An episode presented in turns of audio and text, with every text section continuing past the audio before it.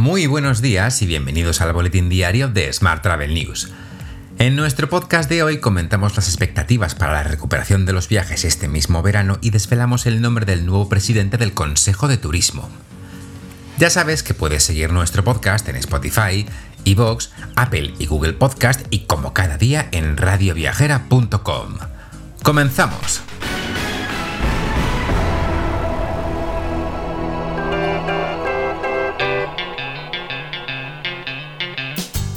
El presidente del gobierno de España, Pedro Sánchez, anunció ayer que el 9 de mayo acabará el estado de alarma. Además, confía en que 33 millones de personas estarán vacunadas en el mes de agosto. Mientras, la ministra de Industria, Comercio y Turismo, Reyes Maroto, ha afirmado este lunes que la recuperación del sector turístico será sí o sí este verano. Confía para ello en el avance del plan de vacunación y también en los 7.000 millones de euros en ayudas directas que ha anunciado el gobierno.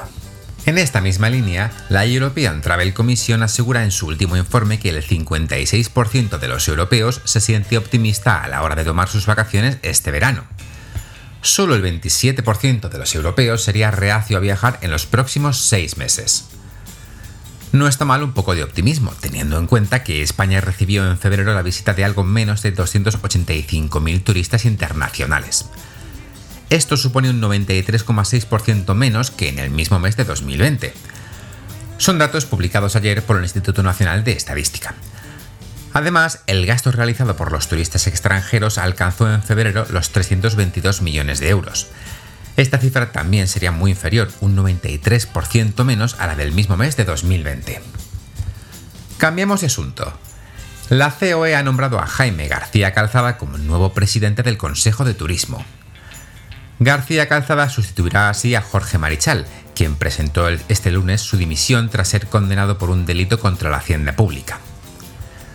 Más temas. El gobierno prorroga hasta el 27 de abril la limitación de vuelos directos con Brasil y Sudáfrica. Desde estos dos países solo podrán realizarse vuelos a España que estén ocupados por ciudadanos españoles o andorranos. Y hoy también te cuento que el Consejo Mundial de Viajes y Turismo ha anunciado la Cumbre Científica Global 2021 sobre COVID-19. El evento se desarrollará en colaboración con Carnival Corporation y la compañía hotelera Hilton, este evento virtual, abierto al público de forma gratuita, se celebrará el jueves 15 de abril de 4 de la tarde a 7 y media de la tarde, hora española.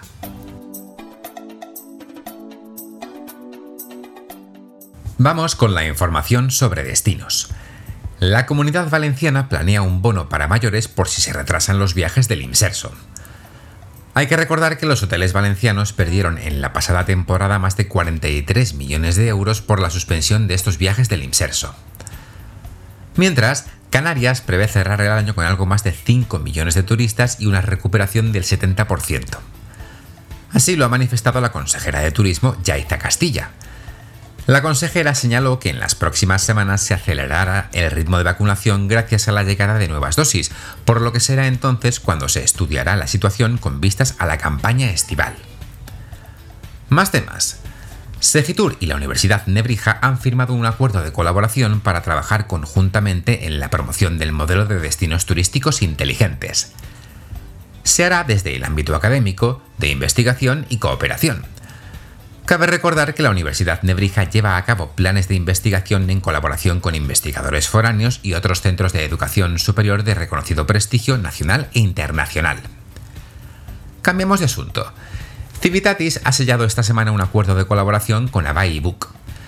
Tras la firma de esta alianza, Avai Book aumentará su propuesta de valor a los gestores de alojamientos turísticos. Así, permitirá a los propietarios de estos alojamientos incrementar sus ingresos por cada reserva mediante la venta cruzada y además ofrecer miles de actividades para llenar los viajes de sus clientes. Por su parte, la Organización Mundial del Turismo ha puesto en marcha una nueva competición de startups. El objetivo es encontrar las mejores ideas para ayudar a las comunidades rurales a recuperarse de los efectos de la pandemia. El plazo de admisión de candidaturas finaliza el próximo 1 de julio. Los ganadores serán invitados a participar en la Asamblea General de la OMT que se celebrará en Marrakech este próximo mes de octubre.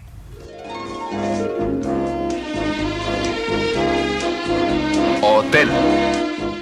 Y hoy terminamos con la actualidad hotelera. Asotel ha pedido a Jorge Marichal que continúe al frente de la asociación. La patrona de la hotelera canaria considera que su condena es un asunto estrictamente particular. Además, hace hincapié en que su gestión al frente de la asociación ha perseguido siempre el bien común del turismo canario. Cambiamos de asunto.